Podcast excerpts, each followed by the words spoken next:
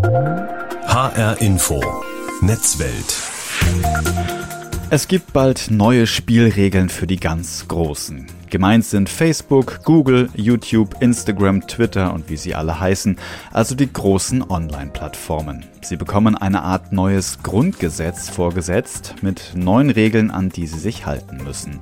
Die Rede ist vom Digital Services Act, also vom Gesetz über digitale Dienste. Die EU hat sich gerade erst darauf geeinigt. In Kraft treten soll es dann voraussichtlich Anfang 2024.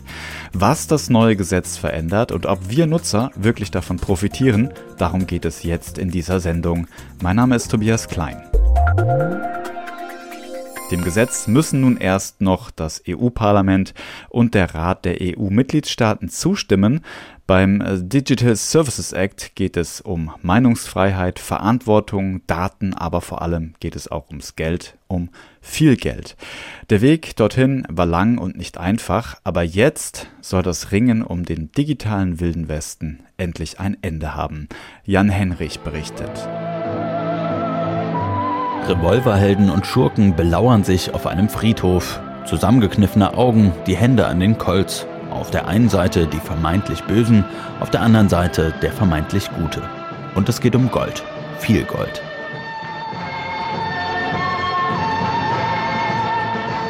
Ausgerechnet diesen Filmausschnitt samt Musikuntermalung aus dem Western-Klassiker Zwei glorreiche Halunken wählt EU-Kommissar Thierry Breton, um im Januar auf Twitter die finalen Verhandlungen zum Digital Services Act anzukündigen, der sogenannte DSA, der grundlegende Rechtsrahmen für das Internet in Europa. Die zum Filmausschnitt eingeblendete Botschaft ist deutlich. Ein neuer Sheriff ist in der Stadt. Ein Sheriff gegen illegale Inhalte, gegen Desinformationen, gegen Hassrede, endlich klare Regeln für die gesetzlosen Weiten des Internets, endlich Ordnung im digitalen Wilden Westen.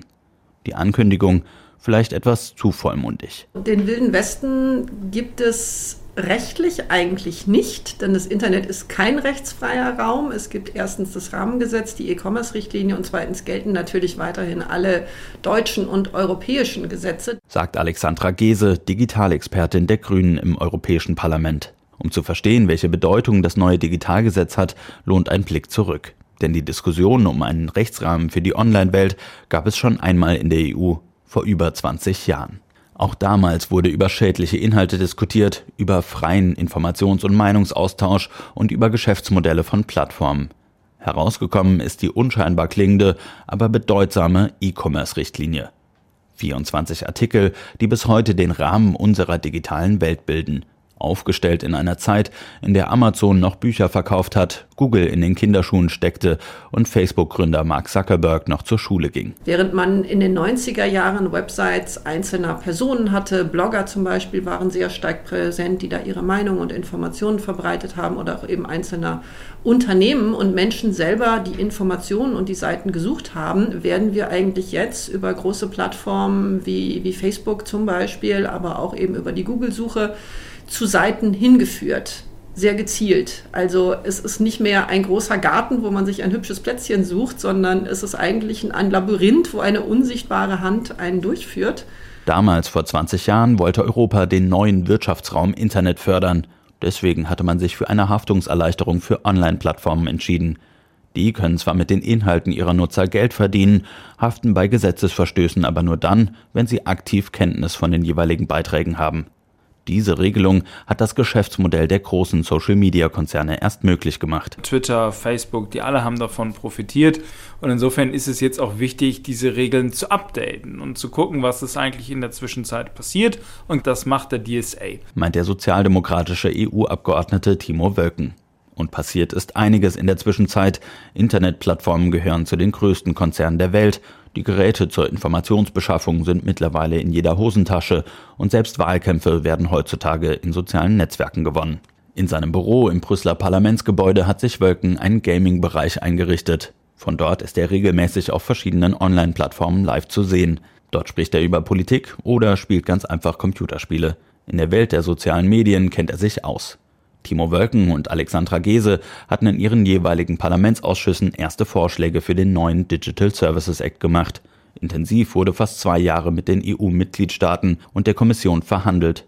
Nun steht die Einigung, Einige Vorbehalte sind noch da, dennoch ist Wölken insgesamt zufrieden mit dem Ergebnis. Mit dem DSA werden wir ein neues Fundament gießen oder auch, um es äh, groß zu sagen, aber ich finde, es ist schon angemessen, ein neues digitales Grundgesetz schaffen. Die alte Haftungserleichterung wird nicht angetastet, dafür kommen nun eine ganze Reihe neuer Verpflichtungen auf die Plattformen zu, wie Gese erzählt. Als erstes die konkrete Durchsetzbarkeit von geltenden Gesetzen in Deutschland, in Europa. Daran müssen die Plattformen sich jetzt halten und wir haben die Instrumente, das durchzusetzen.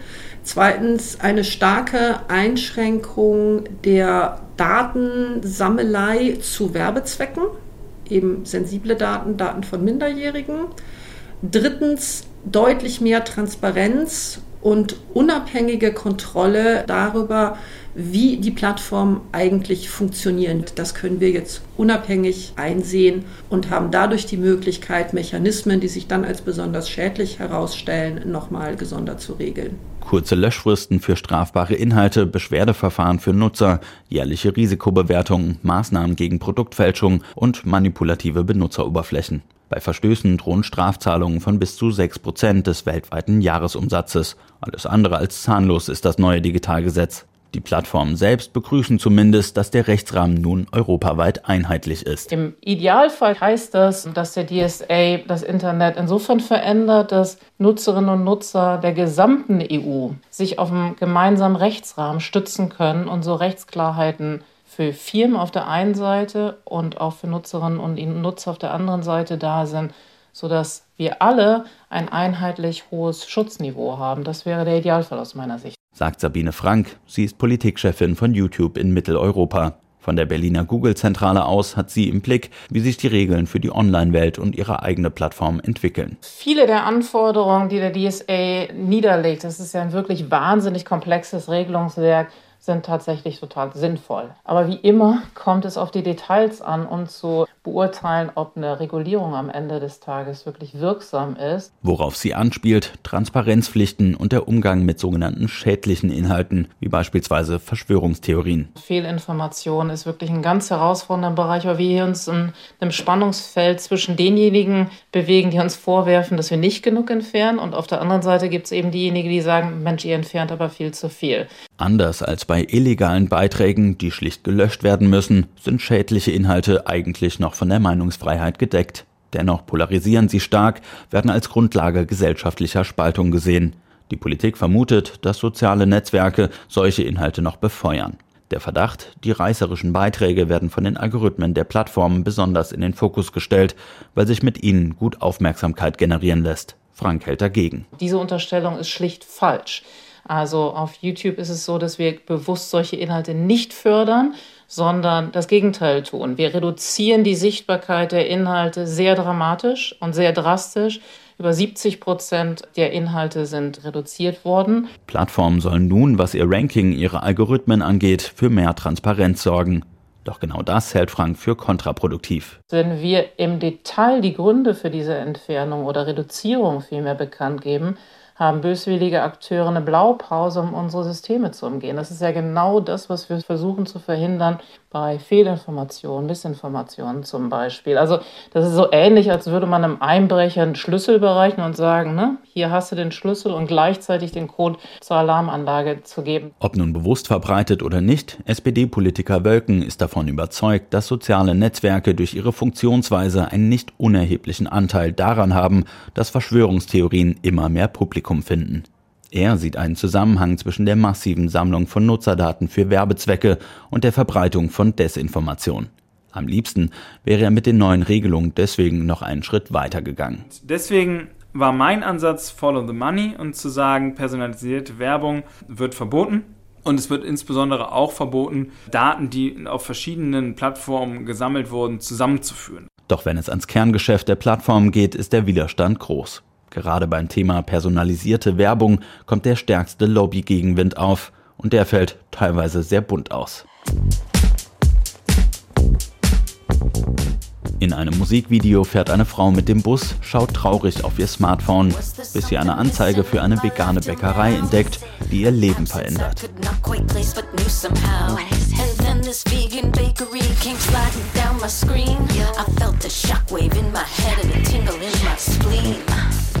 Facebooks Mutterkonzern Meta hatte das Video zur heißen Phase der Verhandlungen veröffentlicht.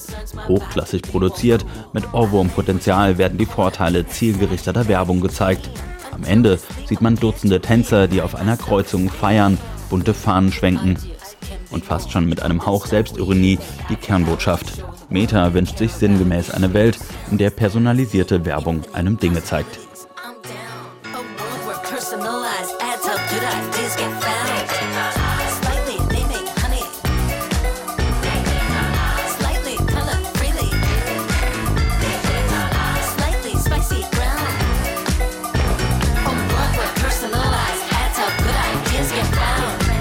Etwas zurückhaltender äußert man sich da bei YouTube. Einige Forderungen zum Schutz der Privatsphäre hatte man dort in den vergangenen Jahren bereits umgesetzt, insbesondere was die Daten von Minderjährigen angeht. Doch ganz auf das System der persönlich zugeschnittenen Anzeigen will man auch dort nicht verzichten, wie YouTubes Politikchefin Sabine Frank erklärt. Wir sind starke Befürworter des freien und offenen Internets und denken, dass eine entscheidende Rolle da eben auch Online-Werbung ist. Sie sorgt dafür, dass Informationen kostenlos zur Verfügung stehen und die Ersteller von Inhalten für das, was sie tun, für die Inhalte, die sie erstellen, für die Kreativität, die sie darbringen, aber damit auch Geld verdienen können. Wir glauben auch, dass der Schutz der Privatsphäre der Nutzer und das werbefinanzierte Internet durchaus nebeneinander bestehen können. Immer wieder werden die kleinen und mittleren Unternehmen angeführt, die von den zielgerichteten Anzeigen am meisten profitieren würden. Der Bäcker um die Ecke, der lokal begrenzt seine Kaffeestückchen bewerben will, wird zum Standardbeispiel der Plattform. Wenn wir über Werbung reden, wird sehr häufig an äh, sozusagen Big Tech gedacht. Die großen Gewinner sind aber die kleinen Unternehmen, denen sozusagen durch die Online-Werbung wirklich Möglichkeiten gegeben werden und erstmalig gegeben wurden, sowohl regional als auch international auf ihre Produkte aufmerksam zu machen. Das scheint mir sozusagen der, der, der wesentliche Unterschied zu den früheren, ähm, zum früheren Werbemarkt zu sein. Ein Argument, das Timo Wölken nicht gelten lässt. Er will Online-Werbung nicht generell verbieten, aber es gebe auch datensparsame Methoden, wie kleine Unternehmen für sich werben könnten. Es ist so ein typisches Lobbybeispiel, wo die kleinen Startups und die kleinen Unternehmen um die Ecke können dann nicht mehr äh, Werbung anzeigen. Und ich sage, nein, das muss nicht sein. Kontextbezogene Werbung ist das Alternativmodell, was ich auch in meinem ersten Entwurf vorgeschlagen habe und gesagt habe, wenn jemand doch gerade offensichtlich nach Stühlen guckt, dann wäre es doch sinnvoll, Stuhlwerbung da anzuzeigen. Vergleichsweise zielgenau Werbung schalten, die sich am Inhalt der jeweiligen Seite orientiert, nicht an den gesammelten Daten über denjenigen, der sie aufruft. Doch die Plattformen wiegeln ab, zu teuer, zu ineffizient, sagen sie. Am Ende zeigt ihre Lobbyarbeit Wirkung. Das generelle Verbot personalisierter Werbung ist vom Tisch. Wie weitreichend die jetzt beschlossenen Einschränkungen zumindest beim Sammeln sensibler Daten und bei der Werbung für Minderjährige sind, wird sich zeigen müssen.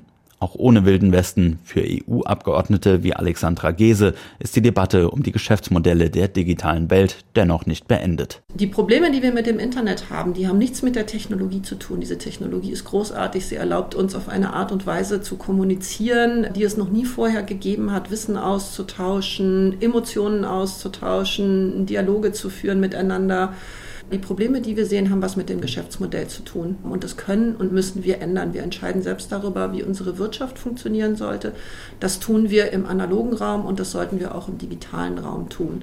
Auch deshalb bleibt erstmal offen, ob das neue Gesetz auch wieder 20 Jahre Bestand haben wird. Ein Bericht war das von Jan Henrich.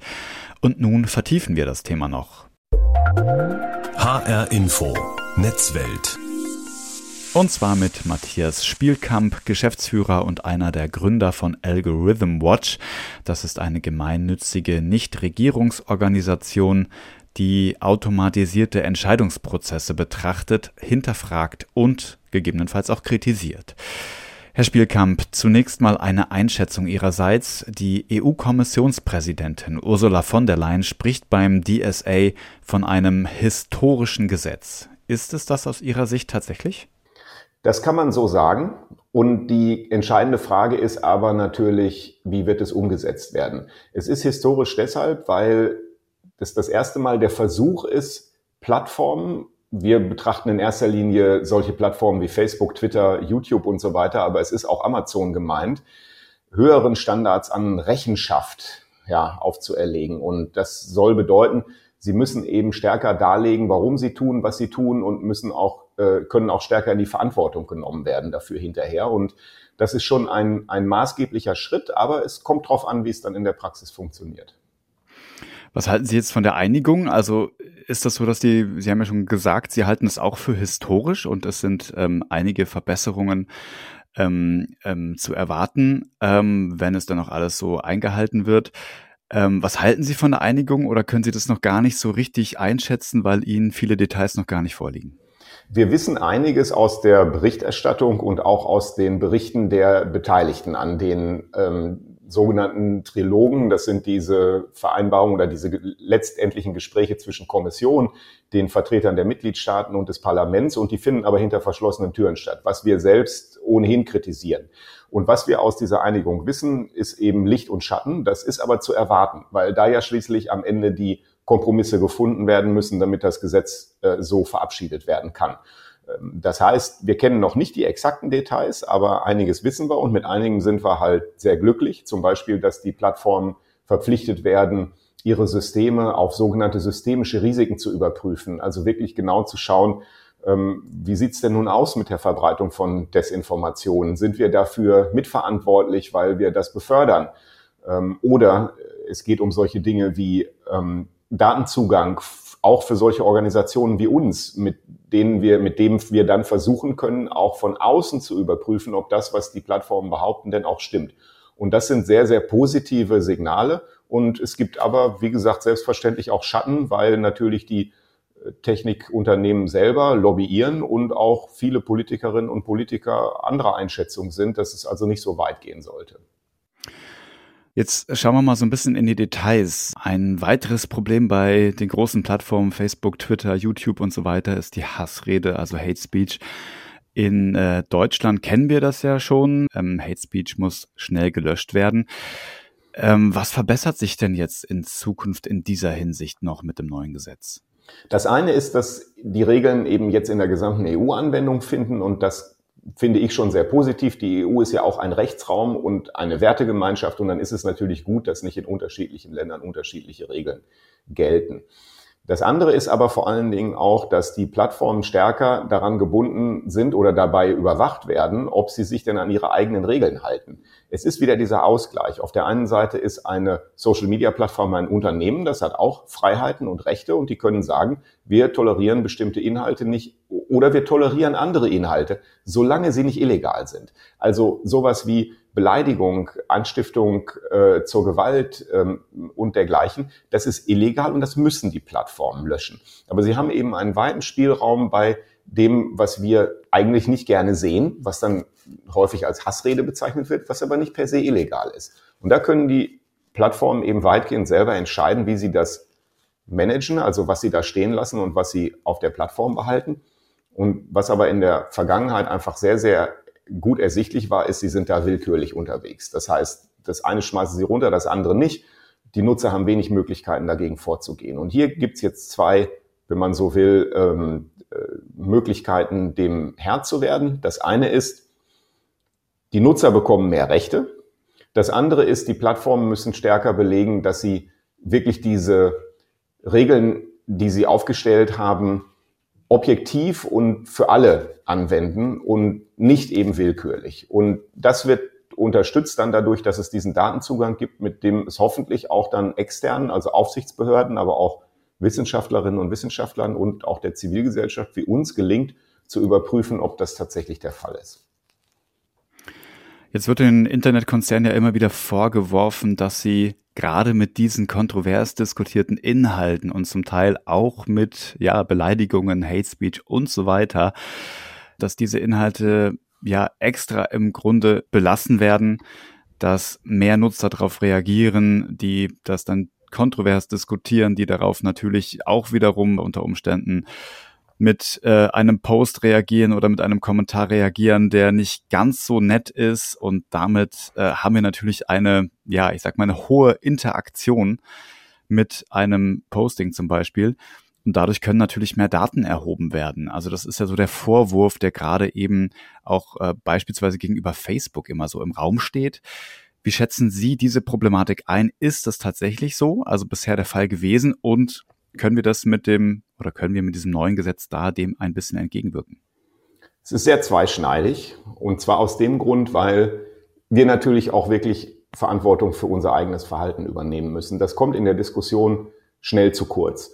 Was meine ich damit? Wir haben schon immer Medien, sagen wir mal ähm, Boulevardmedien, irgendwelche reißerischen Magazine im Fernsehen und so weiter, die genau auf dieses System setzen. Die setzen darauf, dass Aufregung, äh, Ärger, vielleicht auch äh, Hass und dergleichen mehr Aufmerksamkeit erregt als andere Inhalte, die ausgleichend sind und differenziert und so weiter. Das ist einfach überhaupt keine Neuigkeit. Und dass die Plattformen darauf auch, auf, auch setzen, das kann man ihnen natürlich einerseits vorwerfen, andererseits muss man auch sagen, ja, sie müssen auch äh, Geld verdienen. So, jetzt ist es aber so, dass den Plattformen eben vor allen Dingen vorgeworfen wird, sie befördern das massiv dadurch, dass sie eben so genau wissen, wie die Nutzer reagieren und sie können das eben durch ihre Algorithmen steuern. Und ich bin fest überzeugt davon, dass da was dran ist, dass sie das tatsächlich versuchen, das zu tun. Aber es ist unklar, zum einen, wie sie es genau machen und wie sie auch versuchen, dem entgegenzusteuern. Denn sie haben nicht von allen äh, hasserfüllten Kontroversen etwas. Es gibt ja auch Leute, die dann sagen, das reicht mir jetzt, das ist mir genug, ich will das nicht mehr und gehen dann weg. Was aber für uns wichtig ist, ist, dass wir mehr darüber jetzt erfahren können, indem wir auf diese Daten zugreifen, die die Plattformen selber haben. Denn da hat es in der Vergangenheit nun viele Belege dafür gegeben, dass sie an bestimmten Stellen schon einfach wissen konnten, hier läuft irgendwas falsch und sind eben trotzdem nicht aktiv geworden. Und da glauben wir schon, dass der DSA Fortschritte bringen kann, aber auch hier muss sich das erst in der Praxis wieder zeigen, denn das wird sehr komplex werden. Diese Empfehlungssysteme, die die Plattformen verwenden, sind unglaublich kompliziert. Und da überhaupt eine vernünftige Hypothese darüber anzustellen, wie arbeiten die denn und wie könnte man das verbessern, das ist schon echt eine große Herausforderung. Jetzt haben wir noch einen weiteren großen Bereich, über den wir noch nicht gesprochen haben. Das ist das Thema Falschnachrichten, Falschinformationen, Fake News. Wie wird da in Zukunft mit umgegangen? Gibt es da aus Ihrer Sicht auch Dinge, die sich ja besser ähm, regulieren lassen in Zukunft? Wir haben als Algorithm Watch als Organisation eine freiheitliche Grundhaltung. Was soll das bedeuten? Wir treten zum Beispiel auch sehr klar für Presse- und Meinungsfreiheit ein. Und das bedeutet, dass wir uns mit durchaus schmerzhaften Dingen abfinden müssen, nämlich, dass Leute Lügen verbreiten und dass andere Leute bereit sind, diese Lügen zu glauben. Lügen per se ist nicht verboten und sollte auch in einem demokratischen Rechtsstaat nicht verboten sein. Es sollte erlaubt sein, dass Menschen sagen, die Erde ist eine Scheibe, ja, weil die Alternative dazu wäre, dass wir Institutionen brauchen, die darüber entscheiden, was Wahrheit ist. Und das die haben wir aus ähm, guten Gründen nicht. Wir haben Institutionen, die sozusagen darüber aufklären, was Wahrheit ist, zum Beispiel die Wissenschaft. Und die ist ziemlich, ziemlich eindeutig zu der Frage, ob die Erde eine Scheibe ist. Und sie sagt nein. Aber das bedeutet eben nicht, dass man verbieten sollte, solche Lügen zu verbreiten. Wenn es jetzt um Lügen geht, die eben mit einem ganz klaren Plan verbreitet werden, zum Beispiel Leute gegeneinander aufzuhetzen oder Kriegspropaganda zu verbreiten und dergleichen mehr, dann wird diese Abwägung natürlich schwieriger, weil man dann auch sagen muss, ja, hier haben wir die Befürchtung, dass wirklich konkrete Schäden angerichtet werden. Und weil es aber so schwierig ist, das eine vom anderen abzugrenzen, sind wir auch hier erstmal der Ansicht, dass es gut ist, dass zum Beispiel nicht der Versuch unternommen wurde, Fake News sogenannte oder Desinformation zu verbieten. Das wäre eine katastrophale Entscheidung gewesen. Was versucht wird, ist mit dem DSA die Möglichkeit zu schaffen, dafür zu gucken, haben die Plattformen einen maßgeblichen Einfluss darauf, diese Art von Nachrichten zu verbreiten und damit eben auch zu befördern. Also die Verbreitung zu befördern und auch den Glauben zum Beispiel daran zu befördern. Und den Umweg müssen wir gehen. Das kann auch noch eine Weile dauern und das, viele werden da sehr ungeduldig und ich verstehe das auch. Aber wir müssen einen solchen Umweg gehen, um eben nicht das Kind mit dem Bade auszuschütten und zu sagen, ja, meine Güte, das ist doch alles Lüge, was da verbreitet wird und das verbieten wir jetzt mal. Das würde in eine völlig falsche Richtung gehen. Also so perspektivisch soll das Gesetz ja 2024 dann tatsächlich in Kraft treten, ist noch nicht ganz klar, wann genau. Aber Sie haben eingangs gesagt, dass es wichtig ist, dass die Dinge auch umgesetzt werden. Wie zuversichtlich sind Sie, dass dann tatsächlich die Verbesserungen auch eintreten, dass das Gesetz auch wirklich so umgesetzt werden kann und natürlich auch ja, ähm, die Möglichkeiten bestehen, ähm, zu überprüfen, ob es eingehalten wird. Also wie zuversichtlich sind Sie da? Und ähm, ja, was denken Sie darüber? Ich bin halbwegs zuversichtlich. Was soll das heißen? Naja, wir haben zum Beispiel ein Gesetz, äh, die Datenschutzgrundverordnung, die als ähnlich bahnbrechend bezeichnet wurde, als sie verabschiedet wurde. Und wir sehen, dass es mit der Durchsetzung dieses Gesetzes also echt hapert. Und ein ganz wichtiger Grund dafür ist, dass die Behörde, die das durchsetzen soll, am Sitz der ähm, europäischen Hauptverwaltung der Unternehmen eben äh, agiert. Und das bedeutet in dem Fall Irland. Und Irland hat einen katastrophalen Ruf, also die irische Datenschutzbehörde, wenn es darum geht, tatsächlich ähm, Verstöße der Plattformen auch zu bestrafen und dagegen vorzugehen. Die Gründe sind unklar. Die sind nicht gut ausgestattet. Gleichzeitig möchte Irland aber da auch natürlich der Standort bleiben und diese ähm, Unternehmen nicht vertreiben dort. Und das ist also schon eine ganz schön schwierige Situation. Und jetzt haben wir eine ähnliche Situation beim DSA, weil die Behörde, die am Ende dafür zuständig sein wird, denen auf die Finger zu klopfen, auch wieder an diesem Ort ihren Sitz haben wird. Wir hoffen darauf, dass die Institutionen, die in den Mitgliedsländern eingerichtet werden, da ein Wörtchen mitzureden haben und sagen wir mal etwas offensiver vorgehen werden, nicht zuletzt auch in Deutschland. Und außerdem sieht der DSA die Möglichkeit vor, dass sozusagen die EU-Kommission das an sich zieht und äh, selber aktiv wird. Und da muss man eben jetzt einfach sehen, macht sie das oft? In welchen Fällen tut sie das? Wenn sie es tut, ist sie erfolgreich damit? Solche Entscheidungen werden dann ja auch gerne auf dem Gerichtsweg angefochten, was auch das Recht der Unternehmen ist. Aber wenn natürlich dann jede Entscheidung, die so eine Regulierungs-, äh, so eine Aufsichtsbehörde trifft, am Ende vor Gericht kassiert wird, dann äh, muss man eben auch konstatieren, dass die vielleicht schlecht arbeiten. Und das ist auch eben ein Teil, leider, der, der wieder eine Weile dauern wird, bis man da wirklich weiß, woran man ist. Deswegen bin ich verhalten zuversichtlich, aber wir müssen da auch schauen, ähm, wie die Praxis dann aussieht. Das sagt Matthias Spielkamp, Geschäftsführer von Algorithm Watch. Vielen Dank für das Gespräch. Und das war HR Info Netzwelt. Die Sendung gibt es auch als Podcast auf hrinforadio.de und in der ARD Audiothek. Mein Name ist Tobias Klein.